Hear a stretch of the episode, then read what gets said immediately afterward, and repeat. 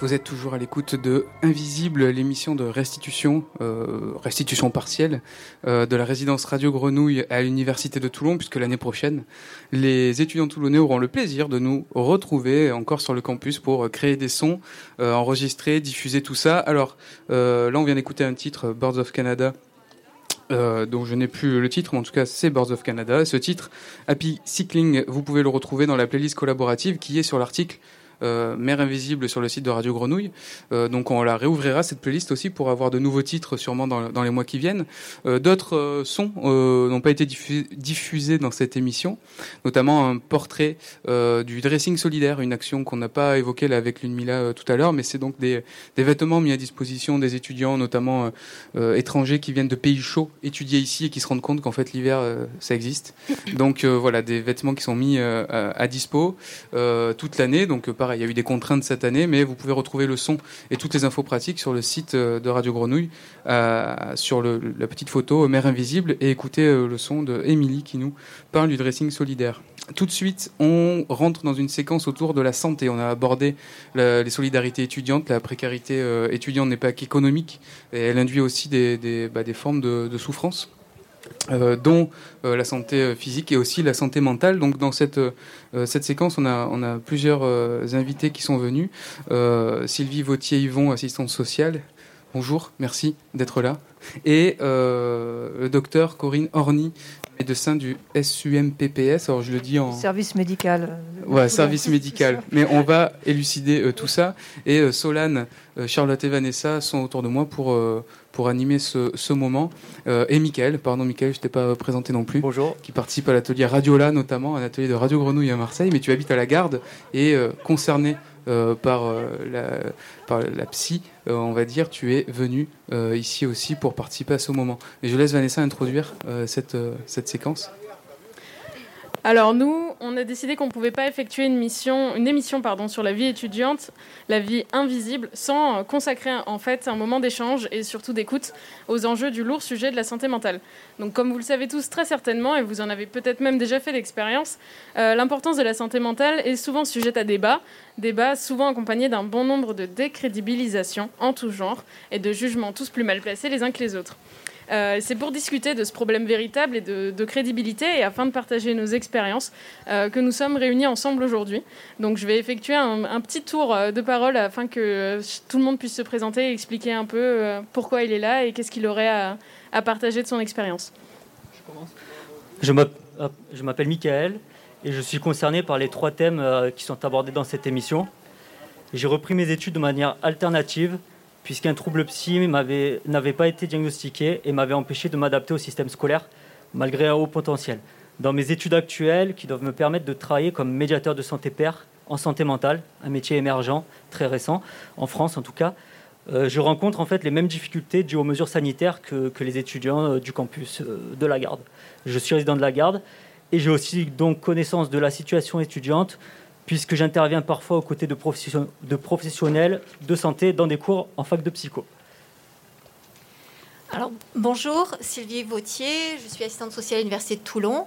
Je représente le service social euh, en faveur des étudiants. Euh, on est trois assistantes sociales pour l'ensemble des étudiants du Var. Hein. on ne s'occupe pas que des étudiants de l'Université de Toulon. mon intervention, elle est un peu à la croisée des des chemins, en fait, entre la précarité étudiante et la santé mentale notre mission, elle est à la croisée de ces chemins aussi, hein, puisque quand on rencontre des étudiants, on ne s'intéresse pas qu'à la précarité euh, financière et ou administrative. C'est tout un ensemble. C'est l'individu qu'on prend avec euh, son histoire, euh, son contexte, ses préoccupations. Donc on est un peu à la croisée des chemins du thème aujourd'hui. Bonjour, moi je suis docteur Orny, donc je fais partie du service médical de la fac de Toulon, qui au départ était un service de prévention, mais maintenant est devenu un centre de santé depuis peu, et donc ça, tombe bien puisqu'il y a beaucoup de problématiques de santé et la précarité justement fait que les jeunes souvent renoncent aux soins. Donc là, on peut les, les accueillir euh, toute la semaine c'est un lieu d'écoute et on a mis aussi en place depuis cette année donc un BAPU, c'est-à-dire un bureau d'aide psychologique universitaire, avec la création de trois postes de, psychologues qui interviennent à la garde, à Toulon et aussi sur Draguignan. Et on a aussi des, on en parlera peut-être après, d'autres mesures concernant la santé mentale et non les lettres psychologiques. On fera une rubrique boîte à outils avec tous les dispositifs justement en, fin de séquence. Et alors, euh, juste pour préciser, Solène, Charlotte et moi-même intervenons également en tant que déjà animatrice euh, de, cette émission et également euh, en tant qu'étudiante pour partager notre témoignage et notre rapport au dispositif proposé pour l'aide à la santé mentale et notre, notre expérience personnelle. Donc je laisse Charlotte enchaîner avec un résumé d'un questionnaire que nous avons partagé.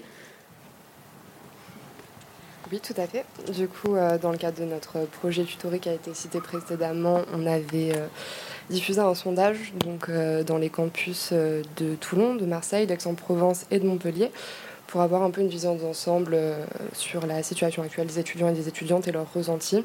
Donc les questions, elles s'orientaient notamment autour du vécu des confinements, des cours distanciels et de leur ressenti, comme je viens de le dire, face au contexte sanitaire euh, qui est relativement anxiogène pour tout le monde et qui plonge certains et certaines dans des, situations pardon, de précarité, d'invisibilité et de vulnérabilité euh, très importantes.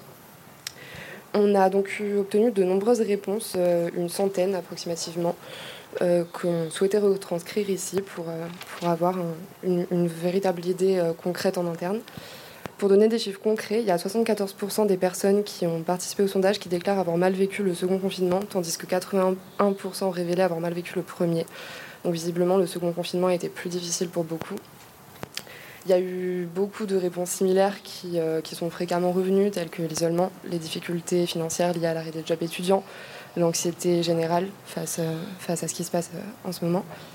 Au niveau des courants distanciels, le bilan il a été un peu plus mitigé. Il y avait seulement 57% qui déclaraient avoir rencontré des, difficultés et l'avoir mal vécu, contre 43% du coup qui témoignent préférer travailler de la sorte. Euh, et sur plus de, 100 personnes interrogées, il y avait une quinzaine qui parlaient euh, carrément d'échecs scolaires, directement liés à la crise du Covid et pas, à d'autres paramètres.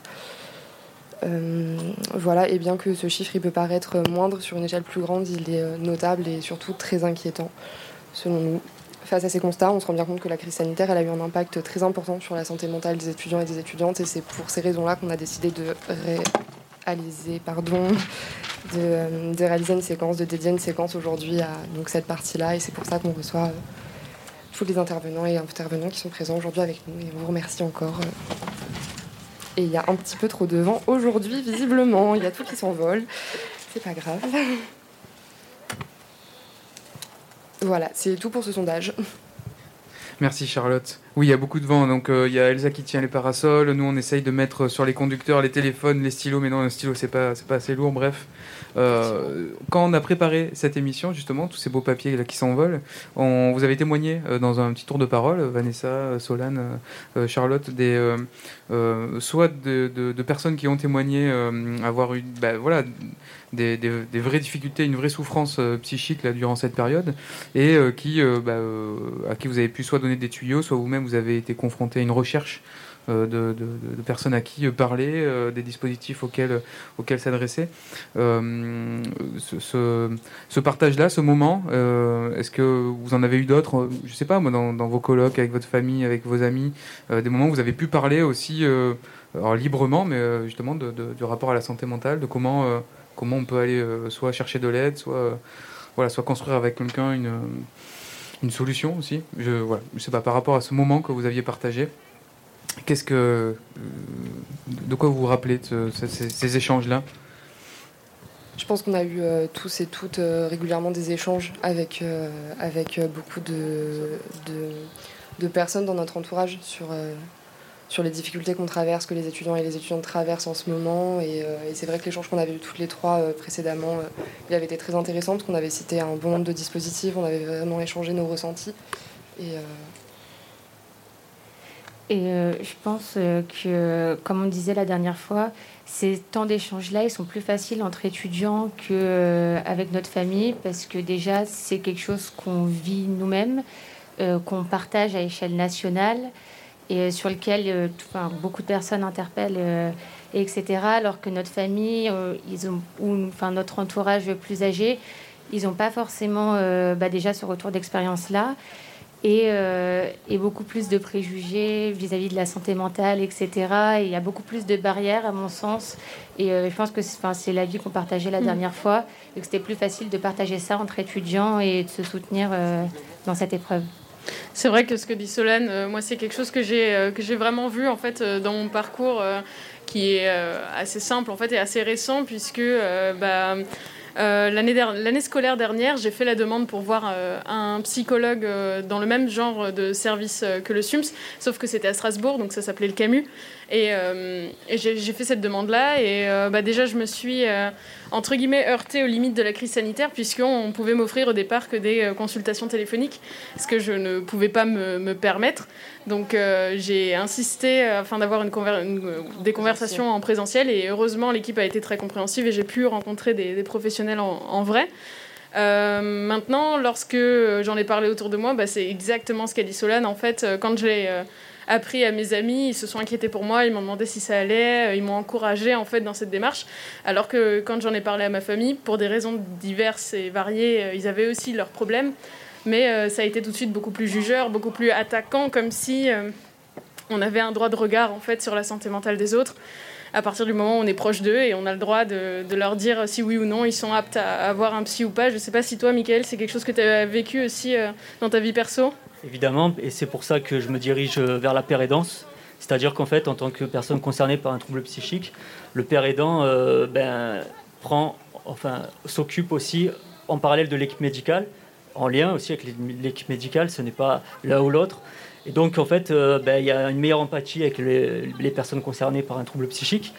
Euh, il y a aussi des choses dont, dont ils se confient plus facilement des choses qu'avec les médecins, euh, c'est pas possible, il y a un malaise, euh, ça, ça les empêche souvent d'ailleurs de, consulter ou même ils mettent fin à leurs soins, à leur traitement. Et euh, donc c'est justement pour ces raisons-là qu'aujourd'hui, il y a un gros, un gros effort qui est fait sur l'entraide communautaire en santé mentale. Et alors, du coup, pour, pour rester un peu sur cette, sur cette dimension des services universitaires, je pense qu'on peut les aborder plus en détail donc le fait que ce soit euh, des services qui sont euh, à disposition de tous les étudiants, peu importe la formation, peu importe euh, le, nombre d'années d'études, etc., et que toutes les informations sont dispo sur le site de l'université. donc je ne sais pas si vous pourriez nous en dire un, un petit mot, histoire d'expliquer un petit peu les services que vous proposez. Alors, avant de vous parler de ce qu'on propose, je vais peut-être juste vous faire part d'un sentiment, moi, en tant que professionnel, de mm-hmm. comment on a vécu aussi cette crise, parce que bah, les professionnels aussi vivent cette crise au travers des étudiants. Peut-être revenir sur euh, le terme d'invisible, qui est un sentiment qui est partagé par les des étudiants, ce sentiment d'invisibilité. Et en même temps, nous, un paradoxe qu'on rencontre en tant qu'assistante sociale, c'est que oui, il y a ce sentiment d'invisibilité des étudiants qui est renforcé par le distanciel, parce que déjà rentrer à l'université, c'est déjà un monde un peu anonyme quand même, hein, le monde de l'université, parce que c'est des grands amphis, c'est tout ça mais c'est vrai que là, euh, avec cette pandémie, effectivement, l'invisible de l'étudiant, on n'a pas de père, on n'a pas de rite commun, on n'a pas de lieu commun qu'on partage, donc effectivement, on peut le comprendre. Mais je vais revenir sur l'invisible par rapport à la précarité. Euh, pour moi, cette pandémie, s'il y a vraiment une chance qu'on pourrait en tirer, c'est qu'elle a rendu visible justement la précarité étudiante. Mhm. Parce que nous, la précarité étudiante, on la connaît avant la pandémie, elle existait. Bien sûr, elle a été renforcée au maximum. Mais euh, voilà, moi, ce que je voudrais pas, c'est qu'après, on oublie cette précarité étudiante et qu'il y a aussi des questions à se poser par rapport à ça. Et ce que je voudrais dire aussi, c'est que pour une fois, bah, il y a aussi une réponse des pouvoirs publics par rapport à cette précarité étudiante. Donc pour l'instant, ça, passe sous euh, des budgets qui ont été alloués. Euh, nous, on, peut, au niveau du service social, c'est, on a multiplié par trois le nombre d'aides financières, ce qui, euh, représente, pour vous donner un, exemple, sur euh, la période du premier confinement, on a fait plus de 800 dossiers d'aide financière, alors qu'à la même période, on en faisait 300, même, même, moins de 300. On a fait plus de 2200 entretiens. alors que sur cette période-là, on en faisait que 700. Donc euh, voilà, il y a vraiment eu une, demande importante. On a essayé d'y répondre, hein, mais vraiment euh, euh, de manière complète et totale. Hein, sur bon, après, voilà, je pense qu'il y aura aussi une réflexion à faire sur l'après. Hein, pour que ben, qu'on parle plus de cette précarité étudiante, que qu'il y ait des dispositifs qui soient voilà, c'est pas normal effectivement qu'un étudiant soit obligé de faire appel à l'aide alimentaire pour se nourrir.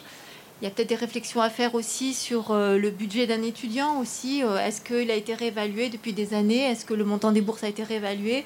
Est-ce qu'on a pris en compte les besoins des étudiants à l'heure actuelle? Un étudiant à l'heure actuelle, a besoin d'avoir un téléphone performant parce que sans téléphone, il peut pas. On l'a vu en plus avec le distanciel, sans téléphone, sans ordinateur, sans connexion Wi-Fi, euh, sans tout ça.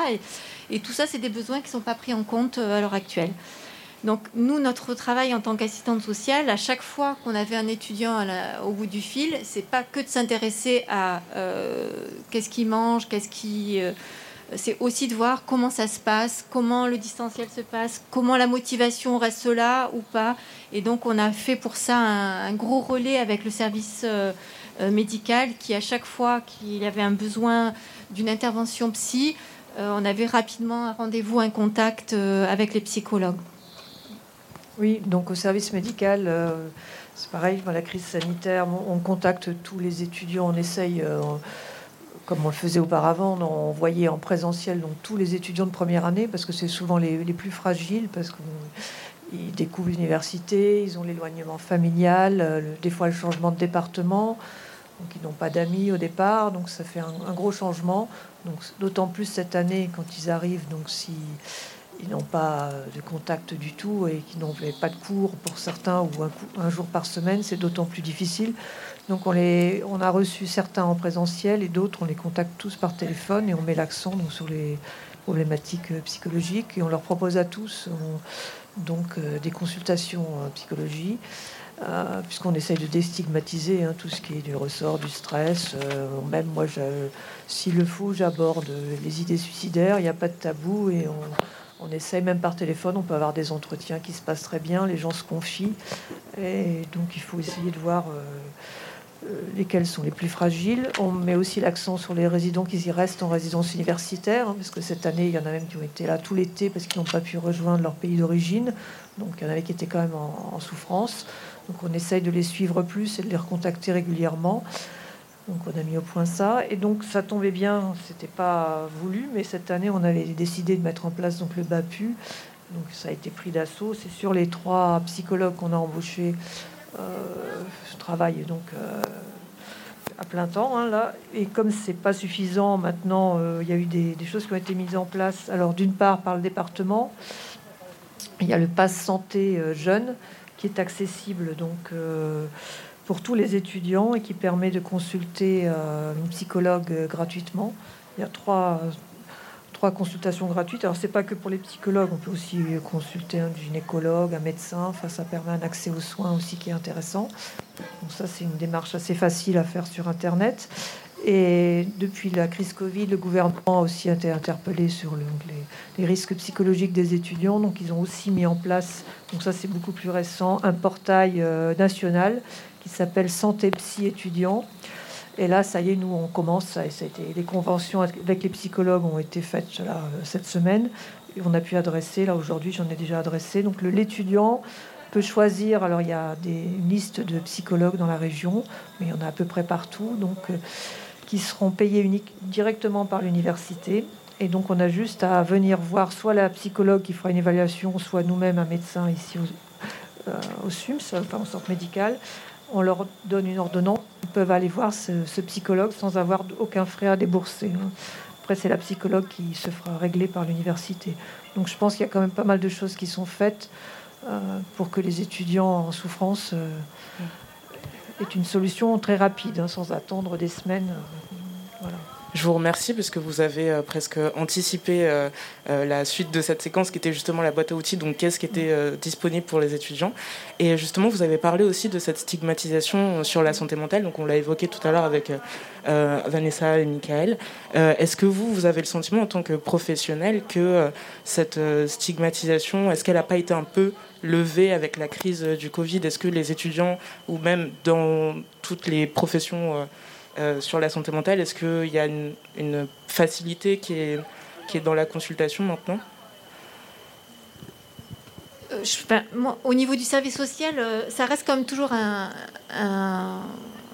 une difficulté à aborder hein, l'état psychologique. C'est pas l'étudiant va pas mettre ça en avant d'entrée de jeu c'est aussi notre boulot hein, de dépasser souvent, c'est des fois juste une demande administrative et c'est à, nous, en tant que travailleurs sociaux, d'aller au-delà de cette demande administrative, d'aller au-delà de la demande financière et puis de prendre euh, l'étudiant dans sa globalité, hein, dans son contexte familial, de savoir comment est-ce qu'il est entouré. Nous, on pose toujours la question est-ce que vous avez un, réseau amical? Est-ce que vous avez des bonnes relations familiales? Euh, Comment ça se passe avec vos profs? Euh, Comment ça va aussi dans votre vie sentimentale? Voilà, on ne s'interdit pas ce genre de questions. Alors, euh, l'étudiant répond ou pas, ou nous renvoie dans nos, dans nos buts, mais ça fait partie aussi d'une évaluation euh, qui doit se faire quand il y a une aide financière ou même une, aide administrative, ça, quand on vient avoir un travailleur social. Mhm. Oui, On a... Pardon, on a tout un maillage de questions. Nous, on fait des questionnaires. Euh, comme ça, on passe tout, tout en revue et généralement, on finit par voir si l'étudiant va bien. Déjà, on lui demande s'il vit au sein de sa famille ou s'il vit seul. On a tout. Euh, après les addictions, on aborde les addictions. Ça aussi, euh, avec le confinement, malheureusement, a certains qui ont augmenté euh, leur consommation, que ce soit de cigarettes ou autre. Bon, bah, c'est une façon de voir s'ils vont bien ou s'ils vont moins bien. Et après, au fil de l'interrogatoire, des fois, il y en a qui se livrent, qui, qui ont besoin d'aide. Et à ce moment-là, on arrive à voir quand même si un étudiant va bien ou pas. Parce que le frein, en fait, il est aussi avant la consultation ou avant de faire le pas de venir euh, voir un médecin ou une assistante sociale, même dédiée aux, étudiants. Euh, et ça, est-ce que ça vient pas justement, on parlait de déstigmatisation tout à l'heure, de la stigmatisation et des préjugés sur la santé euh, mentale, de, qui, est un frein en fait à faire le premier pas. Michael, peut-être, toi justement, tu parlais de père aidant, de, de voilà, d'usager qui va aider d'autres personnes en souffrance psychique pour leur, voilà, mettre un peu le leur donner un peu de, motivation à, aller faire le tour de ces dispositifs Exactement. Alors euh, justement, bah, en plus, je suis content de, cette réunion parce qu'on est tous un peu d'accord avec beaucoup de choses. C'est cette imbrication entre la précarité, la santé mentale, les addictions aussi. Donc moi, j'ai été sans domicile, j'ai fait du bénévolat auprès de publics sans domicile. Euh, maintenant auprès de, personnes euh, usagères de psychiatrie, la corrélation, elle est énorme en fait. Et comme vous dites, euh, avant, c'était vraiment quelque chose de marginal. C'est-à-dire que même là, j'ai entendu parler du théâtre Liberté qui, euh, qui, est ouvert à la manière d'un squat. Avant, c'était des choses qu'on voyait euh, dans les milieux vraiment alternatifs, vraiment militants. Aujourd'hui, en fait, ben, pour la santé mentale et la précarité, c'est pareil. C'est-à-dire que c'est devenu tellement un sujet public qu'il y a beaucoup moins de honte en fait à en parler. Parce qu'en fait, je pense que les services universitaires au niveau de l'assistance sociale, de la médecine aussi, au niveau psychologique. Je pense que les besoins été évalués en France. Vous savez qu'on recommande internationalement, euh, internationalement un, psychologue pour 1500 étudiants. En France, on était à peu près à 30 1 pour 30 000. Et en fait, je pense que ces, euh, moyens humains ont été évalués par rapport justement à la demande qu'il y avait. Et je pense que ce n'est pas parce qu'il n'y avait pas beaucoup de demandes que ça veut dire qu'il n'y avait pas beaucoup de besoins. Je pense qu'il y a beaucoup de gens qui préféraient euh, ben, galérer, euh, partir en dépression, euh, abandonner les études. Et aujourd'hui, ben, tout le monde en parle. Mais, et ça, même pour nous, pour la santé mentale, même pour ceux qui ne sont pas concernés par les études, en fait, c'est vraiment un truc aujourd'hui dont on peut se servir cette crise pour la déstigmatisation. parce que, en fait, les gens commencent à comprendre que, en fait, ben, échouer dans la vie financièrement, avoir un trouble psychique, ah, ça, ça peut aller très vite et qu'aujourd'hui, en fait, tout le monde se sent concerné par la précarité, tout le monde commence à stresser au même titre qu'un demandeur d'emploi, en fait. Mm. Euh, et, aujourd'hui, je pense qu'il y a beaucoup plus d'empathie euh, pour comprendre les gens, justement, qui souffrent. Parce qu'avant, on pensait que, ben, en quelque sorte, il y a beaucoup de gens dans la société, pour se rassurer, qui pensaient que les gens étaient un peu responsables de ce qui leur arrivait et que ça ne leur arriverait pas. Mm. Moi, sur la commune, je connais beaucoup de restaurateurs qui me disaient mon milieu ne connaîtra jamais la crise. Mm. Et aujourd'hui, ils sont dans un état de stress. Euh, ils ne savent pas pour l'avenir, comme les étudiants, que le stress, euh, euh, le médecin en parlait, le stress, il faut en parler parce que justement, ben, c'est ce qu'il y a de pire en fait. Mm. Et c'est vrai que pendant longtemps, ça a eu un côté très tabou en fait, même sans parler de véritables problèmes euh, psychique ou psychologique, juste de dire bah, moi j'aimerais bien parler à un spécialiste ou euh, j'aimerais bien qu'on me pose des questions, qu'on me demande si je vais bien, etc. Pendant longtemps, c'était assez mal vu en fait, et c'est ce qui persiste des fois euh, dans, ce qu'on disait avant, que ce soit dans nos familles ou dans. Tu parlais avant d'un cadre médical qui des fois peut freiner parce qu'on n'ose pas forcément. Et j'ai pensé aussi à une dimension tout à l'heure quand on, passait, on parlait de, franchir le cap, des fois, c'est vu qu'il y a encore un petit peu ce blocage-là, c'est aussi tout l'enjeu, il est aussi d'accepter qu'on a besoin d'aide. Parce que, mm. comme tu disais, il y a des gens qui préfèrent bah, rester dans leur galère et juste pour dire bah non j'ai pas besoin d'aide je peux me débrouiller alors qu'en fait euh, bah, aujourd'hui on le voit de plus en plus il n'y a pas de il a pas de honte à demander de l'aide et puis à mhm. se renseigner et c'est pour ça en fait que bah, il y a tellement de services qui existent aujourd'hui qu'il y a tellement d'aide donc le pass santé jeune dont vous avez parlé avant euh, qui effectivement propose des coupons pour se faire rembourser une certain, un certain montant euh, d'une consultation médicale ou d'un achat de contraceptifs par exemple on a du coup les services universitaires, on a les, lignes d'écoute, toutes ces choses-là. Euh, qui sont vraiment très importantes aujourd'hui et qui finalement euh, bah, ont un public. C'est pas juste euh, des, initiatives dans le vent. Mais malheureusement, il y a encore des limites et c'est ce dont je voulais parler également parce que même avec les services universitaires, au final, on se heurte quand même des fois à des problématiques, par exemple la limite d'âge, que ce soit pour les étudiants qui sont dans la suite ou bien euh, ceux qui sont en réinsertion professionnelle, on a de temps en temps euh, des problèmes avec la limite d'âge et c'est ce que, euh, ce que Elodie nous disait, donc une étudiante qui est complètement en distanciel de par son trouble autistique. elle nous disait qu'elle avait été refusée une consultation, à une consultation à cause de, son âge, parce qu'elle était considérée comme trop vieille. Et la deuxième limite que je verrais à ça, ce serait la, les vacances scolaires, les vacances d'été, où les services universitaires sont forcément fermés, mais où on n'a plus de, consultation. En tout cas, c'est ce que, c'est ce que j'ai vu, euh, moi, dans, mon expérience. Alors moi juste répondre là par rapport à la limite d'âge, donc je ne sais pas si, sur quelle demande elle se, c'était si c'était une demande sociale de précarité ou parce que nous la limite d'âge est à 35 ans, donc c'est quand même assez euh, élevé. C'est vrai qu'au-delà de 35 ans, euh, on ne peut plus faire bénéficier un étudiant d'aide financière. Euh, mais c'est pas pour autant qu'on ne l'accompagne pas, parce qu'on peut aussi faire appel à d'autres dispositifs. Mais effectivement, les dispositifs d'aide financière s'arrêtent à 35 ans.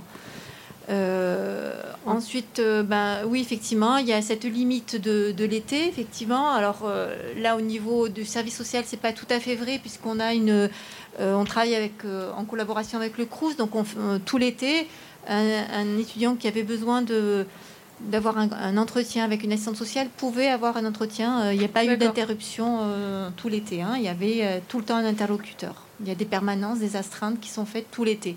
Après, sur le service santé. Le service santé, on essaie d'être présent jusqu'au 15 juillet et on ouvre la dernière semaine de. Une semaine avant, vers le 20, 20 août, 20, 25 hmm. août. Donc c'est déjà pas mal faut dire qu'il n'y a pas beaucoup de demandes. Hein. Déjà, ça diminue euh, au mois de juillet, il y a très peu de demandes. Hein. Oui, voilà. Très peu d'étudiants, donc rester ouvert, ça, reste ponctuel. Forcément, c'est pas c'est pas un enjeu majeur, mais vu puisqu'on parle des points positifs, il y a aussi deux légers points négatifs qu'il faut quand même expliquer. Oui, oui. Et concernant la limite d'âge, moi, j'ai jamais refusé de soigner quelqu'un en fonction de son âge. Hein. mais je trouve personnellement très bien cette question parce que euh, j'espère euh, que toutes les, tous les moyens universitaires vont, vont suffire pour les étudiants. Parce que par contre, cette question des critères pour rentrer dans un dispositif, ils sont vraiment réels à l'extérieur.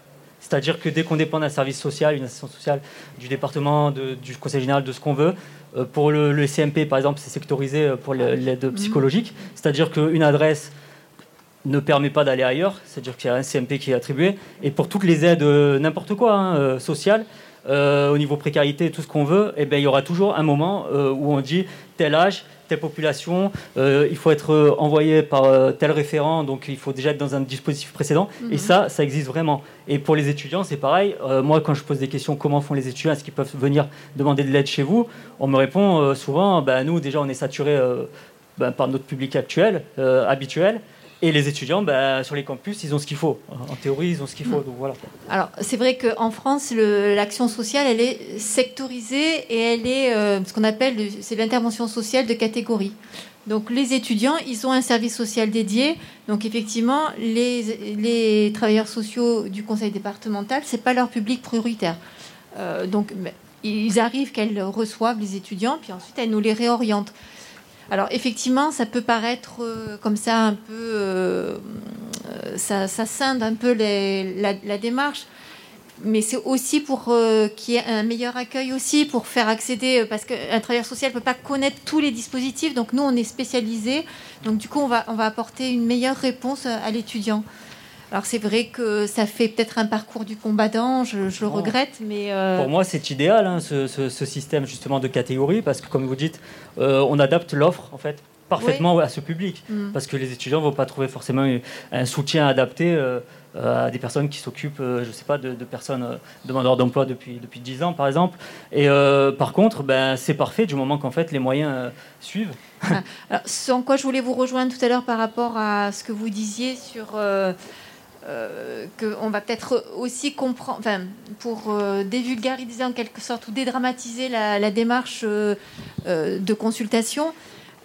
souvent, nous, dans les entretiens, on leur dit aux étudiants qu'on sent qu'il y a une fragilité, on leur dit mais il n'y a pas une honte, au contraire, c'est un courage, c'est une force, c'est une intelligence d'aller consulter. C'est parce qu'on a tous besoin à un moment donné de euh, ben, de faire un peu le point sur sa vie. Moi, je leur dis souvent, il ben, faut vider les valises parce que souvent, on remplit ses valises de beaucoup de choses, de difficultés, de rancunes, et on se trimballe ça toute sa vie. Et c'est ce à quoi, euh, ce qui peut conduire à des difficultés psychologiques. Après, voilà, il faudra effectivement que cette pandémie nous permette aussi de toujours faire pression pour qu'il y ait des moyens, parce que moi, ce qui, pour répondre à ce besoin, il faut des moyens humains. Euh, il y en a aussi parfois ras-le-bol, des plateformes, des machins, des trucs, euh, ou qu'on puisse euh, toujours avoir quelqu'un, c'est toujours au téléphone, ou je pense qu'il faut de l'humain, y compris un étudiant. Nous, si on le voit qu'une fois, on va pas, pouvoir faire émerger les difficultés. Donc c'est vrai qu'à l'heure actuelle, ben, s'il y a plus d'encadrants, plus d'humains, que ce soit dans les collèges, dans les lycées, des temps de parole, du, de l'humain autour euh, des individus. Je pense que c'est ça qu'il ne faut surtout pas oublier et tirer comme leçon euh, de cette pandémie. Vous avez une très bonne vision euh, à long terme, parce que je pense que c'est un besoin au long cours, surtout quand on commence à parler de, ben, de problèmes psychologiques, c'est-à-dire qu'il faut déjà une confiance pour commencer à en parler. Il faut qu'il se crée une relation. Et aujourd'hui, bon, pour l'instant, je ne sais pas si on peut déjà parler des, outils, mais on, bon, on, en a cité quelques-uns. Je trouve qu'aujourd'hui, il y a beaucoup de moyens qui sont mis sur l'écoute, avec les téléphoniques. Euh, mais euh, en présentiel, il y en a quand même un peu. Hein, je ne peux pas dire qu'il n'y en a pas. Par contre, imaginons que ça soit pour un trouble anxieux euh, qui commence à être quand même modéré, on va dire, et que l'écoute et une thérapie de soutien ne suffit pas. C'est-à-dire que, par exemple, s'il faut s'orienter sur une psychothérapie, ce n'est pas les trois séances, même renouvelables une fois dans certaines conditions, qui vont permettre à l'étudiant de suivre une psychothérapie. Ça ne suffira jamais. Donc c'est des questions que je me pose à long Oui, mais nous, nos psychologues euh, font plus que trois séances, hein, et elles se font en présentiel majoritairement. Mais elles sont très limitées, elles sont en nombre, elles sont, elles sont peu, non? Et en durée aussi. Mais heureusement, il y en a qui vont mieux, qui, qui arrêtent au bout de. Et elles, vont elles font aussi des groupes de parole. Elles se sont mis à faire des groupes de parole pour réunir les, les étudiants qui ont les mêmes problématiques et qui sont pas mineurs, mais qui ont les mêmes problèmes, par exemple face au confinement. Donc elles réunissent 5, 6 étudiants, 7 maximum, et euh, font parler. Ça, et déjà, ça, améliore beaucoup leur, euh, leur état mental et ça permet de voir plus de monde. ça, c'est une bonne solution, les groupes de parole. Après, ce qu'on disait face aux limites euh, du coup des dispositifs, moi, je voulais rejoindre un petit peu ce que disait Vanessa tout à l'heure, notamment, on parle de séances psy maintenant, du fait qu'il y a, dans certaines universités, il y a des séances psychologiques qui durent une vingtaine de minutes. Et enfin, tous ces dispositifs qu'on cite là, c'est très bien, c'est heureusement que ça existe et il faut que ça se fasse connaître, on est d'accord là-dessus. Mais je pense qu'il existe quand même des limites encore qui sont, euh, problématiques, notamment pour les, temps de séance psychologique. C'est vraiment. Euh, enfin, c'est problématique pour énormément. Euh, je pense que vous êtes d'accord aussi. On, entend bien qu'il y a une forte demande et, et que c'est pas évident de, de, joindre les bouts à, tous ces niveaux-là. Mais c'est vrai que. De toute façon, il y a une réelle problématique de la psychiatrie en France, que ce soit des étudiants enfin, de, de 0 à 77 ans, il y a une problématique de prise en charge. Hein, donc, il est évident que les étudiants n'étaient pas épargnés. Alors c'est très bien que maintenant on, ben, mette le, paquet là-dessus et qu'on se réveille un peu aussi sur la psychiatrie et aussi sur la psychiatrie des, enfants et la psychiatrie aussi des adultes. Il y a, je crois qu'il y a du boulot. Solane, tu voulais intervenir euh, Oui, pour rebondir sur la question des limites, euh, je pense qu'aussi une des grosses difficultés qu'on a en tant qu'étudiant et étudiante, c'est qu'on n'a pas forcément les informations euh, nécessaires concernant les outils sur lesquels on va revenir, que ce soit sur la précarité, que ce soit sur la santé mentale et sur, aussi sur la santé sexuelle. En fait, il y a des outils qui existent pour nous, mais on n'est pas forcément informé qu'ils existent.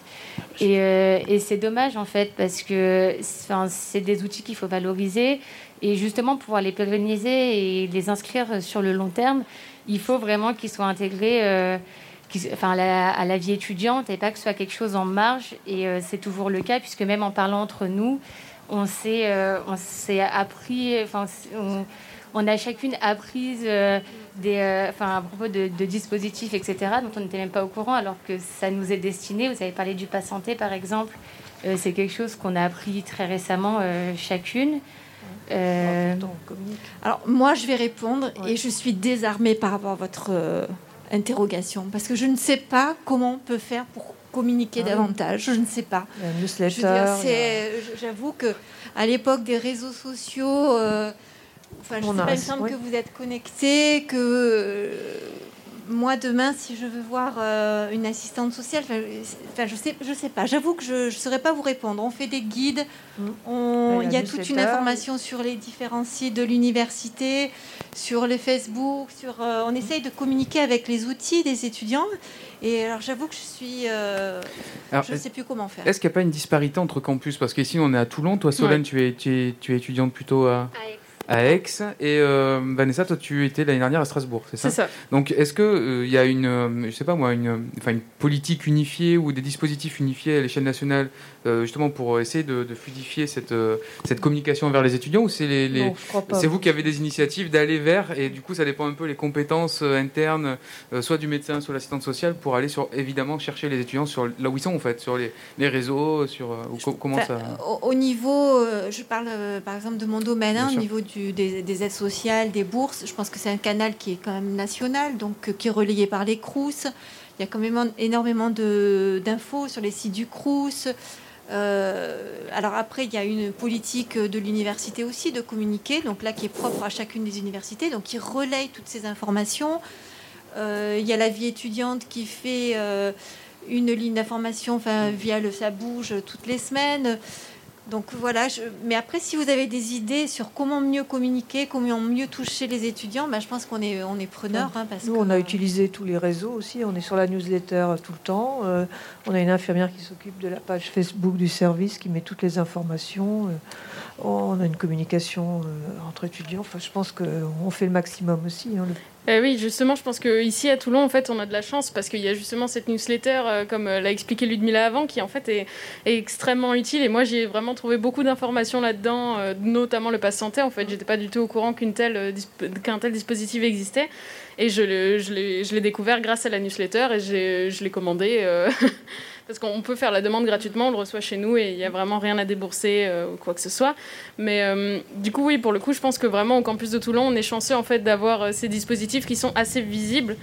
Alors bien sûr, il y a toujours des choses différentes à faire, des progrès, des réflexions à faire, etc. Mais je pense que c'est vraiment pas une généralité en fait la visibilité qu'on a ici parce que du coup comme disait Jean-Baptiste avant effectivement j'ai fait deux ans d'études à Strasbourg et c'est vrai que bah, les informations je suis allée les chercher par moi-même parce que euh, j'ai dû voir euh, rapidement une fois une affiche dans un couloir et euh, je me suis attardée dessus une fois et je me suis dit tiens c'est vrai que ça m'aiderait bien et ensuite j'ai cherché les informations par moi-même parce qu'il n'y a pas de newsletter ou de choses comme ça qui existent en tout cas pas à ma connaissance donc c'est vraiment pas une généralité et bah il y a, y a, du coup des progrès à faire mais peut-être qu'il y en a beaucoup moins quand même à Toulon. Bah, c'est vrai que l'avantage de l'université de Toulon, c'est quand même une université de proximité avec euh, un nombre limité d'étudiants et assez ramassé euh, au niveau des campus. Donc, euh, c'est ça, c'est voilà, un étudiant qui veut aller au service médical, au service social, c'est identifié, c'est facile. même s'il n'a pas rendez-vous, il peut passer. Peut-être que c'est effectivement plus difficile sur des grands campus. Michael, un, mot et puis on va bientôt conclure pour. Euh, on s'achemine vers la fin de cette émission, mais c'est bien qu'on passe le temps, euh, qu'on prenne le temps sur cette séquence. Hein, mais voilà, je vous laisse encore échanger quelques minutes. C'était par rapport aux informations justement. Je peux comprendre que on a l'impression en fait de donner beaucoup d'informations. Le problème, moi, je le connais dans le social et dans la santé mentale, c'est qu'il y a beaucoup. En fait, c'est un peu un facteur chance, du bouche à oreille, parce que même quand on envoie des infos, des newsletters, en fait, les informations, elles sont éparpillées. C'est-à-dire que vous donnez une information parce qu'elle elle est nouvelle en fait. Mais après, euh, vous avez des documents, des trucs qui sont en ligne. Mais en fait, il faudrait de temps en temps mettre à jour un document euh, qui compile toutes les, informations. Parce que déjà, ben, dans le social, c'est des, ben, des, aides vraiment très locales, par exemple. Ça peut bouger vite. vite. Euh, moi, j'ai vu, hein, c'est vrai que dans certaines villes qui sont même très riches niveau associatif, ben, c'est vraiment un facteur chance. Il y a des associations sociales d'un même service qui n'orientent personne parce qu'elles ne connaissent pas, leurs collègues qui connaissent, euh, des gens comme ça, des, bénéficiaires d'une association qui disent Ah, mais moi j'ai ça. Tout à l'heure, j'ai vu, hein, euh, ils parlaient des, colis alimentaires. j'en, ai, j'en ai bénéficié sur la garde. Et c'est vrai qu'il y a des associations, par exemple, ça va être tous les 15 jours. Et parce qu'en en fait, on est allé dans cette association et qu'on pense qu'il n'y en a peut-être pas d'autres, et eh ben on pense que toutes les associations distribuent tous les 15 jours parce que on, pense que c'est comme ça et qu'un jour on a peut-être fait une information. parce que tu fréquentes que ce, ce dispositif et des fois, ou cette association-là. Et des fois, les gens ne, vont même pas chercher par eux-mêmes une information parce qu'il y a un collègue, quelqu'un qui leur a dit. Et en fait, ben, des fois, l'information elle est erronée en plus. Et euh, ben, en fait, ils, ben, ils, ont une information qui est, qui est fausse et en plus, des fois, ils la divulguent encore. Moi, souvent, je dis aux étudiants n'écoutez pas vos collègues. Ou pas tout le temps, il peut y avoir des bons plans quand même. Allez euh, chercher les informations en matière de surtout. Euh, vérifier quoi, vérifier les. On m'a dit que c'était fini pour faire ce dossier, on m'a dit que c'était plus là. Que... Souvent. Moi, je pense qu'il y a des dispositifs aussi euh, qui sont externes à la... aux universités qui sont très peu connus. On parlait notamment du CEGID. Qui, oui, un mot sur le CEGID, Charlotte, peut-être pour conclure cette, cette séquence. Mais si Docteur Horry oui, on les fait intervenir euh, ah, ben deux fois par an euh, sur le campus. C'est ce qu'ils nous ont dit. Euh, pour faire des dépistages de masse. Et moi, je les adresse tous les étudiants, enfin, qui ne veulent pas aller dans un laboratoire parce qu'ils n'ont pas de carte vitale, mhm. qui veulent quand même faire des dépistages de MST enfin de maladies sexuellement transmissibles, je les adresse au CJ de l'hôpital de Hier l'hôpital de Toulon à Sainte-Mus, hein, sans problème. Bah, ils auraient dû intervenir aujourd'hui. Enfin, ils auraient, ils auraient dû. On a essayé de les faire venir aujourd'hui. Malheureusement, ils sont, très demandés, donc ils ne peuvent pas être avec nous aujourd'hui, mais ils sont entretenus avec nous en amont. Et, donc voilà, peut-être dire deux mots dessus. Nous ont, on est partenaires, hein, ils viennent euh, chaque année normalement, mais là avec le Covid, on a dû annuler ces prestations, mais sinon on reprendra, j'espère, l'année prochaine. Oui, ils interviennent une à deux fois par an sur, la, sur le campus de la fac, sur le campus de la garde. Après, c'est important de dire que c'est pas non plus que euh, qu'un organisme qui s'occupe du dépistage. Ils travaillent aussi beaucoup. Bon, je vous, je vous apprends rien, mais sur les victimes de violences, de violences sexuelles, de violences conjugales. Et euh, on sait que pour ces victimes-là, c'est un parcours du combattant, parfois de trouver des, des, euh, des personnes à l'écoute. Surtout, la parole se libère, mais les oreilles ne euh, se débouchent pas. Et c'est vrai que c'est un organisme qui est très, très à même de, de, de recevoir ce type. Ce, enfin, ces personnes-là qui sont, qui sont en demande. Et, Il n'y a pas que le CGID, en fait. Le CGID, non, bien sûr. Non, mais les, les, les étudiants, n'importe qui peut se déplacer aussi aux locaux de aide à Toulon. Après, le CGID oriente aussi. Voilà, parce qu'il y a euh, aussi aide pour les gens qui ne veulent pas aller en structure hospitalière, par exemple. Mm. Et en plus, le aide, il y a le cas à rude pour les personnes qui veulent parler d'usage de, drogue. Euh, voilà. Ouais, bah super. Non, il y a un tas, tas d'organismes. Après, en général, ils les reçoivent et euh, en fonction, ils orientent. Ils orientent également pour ça c'était pour vraiment la partie santé sexuelle très important de l'aborder aujourd'hui parce qu'on ne peut pas parler de santé mentale sans parler de santé sexuelle. Il, nous avait dit aussi que euh, il y a une, pour les étudiants étrangers, c'est euh, c'est euh, gratuit. C'est gratuit et il y a un service d'aide vraiment pour les personnes qui n'ont pas de droit ouvert à la sécurité sociale. Je pense que c'est important de le dire aujourd'hui que qu'ils mettent à disposition une. Enfin, c'est possible d'aller voir une assistante sociale directement là-bas qui, qui va gérer donc. Les, les, papiers pour les personnes qui ont commencé à faire des demandes et qui peut les orienter, les aider dans, les démarches parce que bah, la langue, la barrière de la langue, etc. Donc ils font vraiment tout un travail euh, externe. Il y a une sexologue, il y a une psychologue à disposition là-bas aussi. Euh, il y a vraiment tout un travail. Et pareil, c'est un, dispositif qui est externe et qui est encore très peu connu. Avec euh, Solane, on l'avait abordé la dernière fois et tout à l'heure aussi. Et c'est vrai que sur, sur quatre, on était deux à le connaître. Donc donc il y a encore tout un travail à faire, aussi bien des dispositifs en interne aux universités que extérieurs, qu'ils interviennent aussi pour les étudiants, parce que pour le CGIT, pour le coup, leur public est principalement étudiants et étudiantes. On mettra du coup sur le podcast de cette émission les infos avec euh, voilà les sigles explicités, euh, les liens vers les, vers, les, vers les sites internet, les numéros de téléphone, etc. Michael, un dernier oui, mot? Non, ça c'est vraiment important. Vas-y. on a parlé de groupes de parole qui commencent à se mettre en place. Ça, je pense qu'il faut le faire entre personnes justement qui, qui ont des, commencent à avoir des problèmes d'anxiété. Et un autre truc, peut-être vous êtes au courant de, que ça existe, c'est le PSSM. Ça veut dire c'est les premiers secours en santé mentale. Donc euh, bon, moi je, suis inscrit à la formation, j'attends une date. Et euh, il y a certaines universités qui ont commencé à former des étudiants justement pour euh, pouvoir s'occuper de détecter que les personnes puissent leur parler de problèmes de santé mentale. Et j'ai vu que dans le projet du PSSM pour 2021, c'est justement de former de nombreux étudiants sur Aix, Marseille, Nice, Toulon. Oui, c'est un projet qui est en cours. Hein. Monsieur Langevin a pris ça en charge aussi. Je pense que il n'est pas intervenu aujourd'hui, mais... Si, ce matin. Enfin, ce matin, n'importe quoi. Cette émission est tellement longue, j'ai l'impression qu'on a commencé ce matin. Non, non, on a commencé à 13h. à 13h, il, était là, mais... de mettre en place c'était pas sur ce projet-là. Mais... et de former des étudiants, donc Très bien. ça se fera. Bah, merci. beaucoup d'avoir intervenu. Merci à tous d'avoir été là. on mettra donc toutes les infos, une fois de plus, sur, sur le site. Et je vais commencer à appeler la fanfare. La fanfare, alors, la fanfare de, du campus de Toulon, ce sont des étudiants qui... oula, oula, oula, ça c'est normal, c'est un beau micro statique qu'on a mis stéréo. Peut-être quelqu'un peut couper cette JBL qui est là. C'est une grande enceinte avec un petit potard.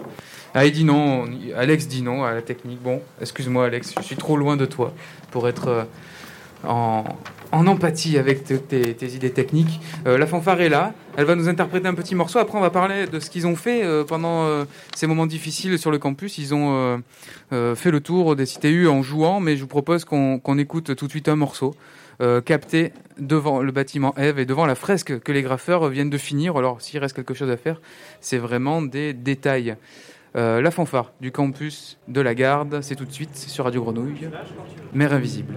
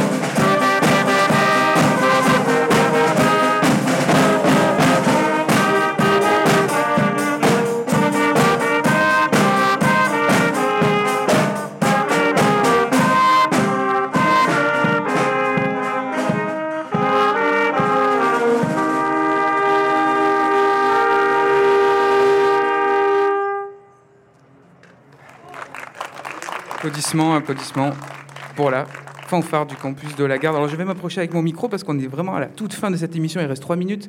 Et donc on a eu un, morceau que vous allez peut-être nous présenter. Alors je m'adresse à celui qui a son masque en premier. Ce morceau c'était C'était un medley, du coup c'était un ensemble de plusieurs musiques qu'on a composées, qu'on a mis ensemble. Et euh, voilà, donc on est arrivé à ces, tous ces résultats-là. Comment s'appelle votre fanfare déjà? C'est Kraken Brass. Kraken Brass. Alors Kraken Brass, vous avez parcouru le campus euh, pendant le confinement pour mettre de l'ambiance dans euh, les CTU, c'est ça?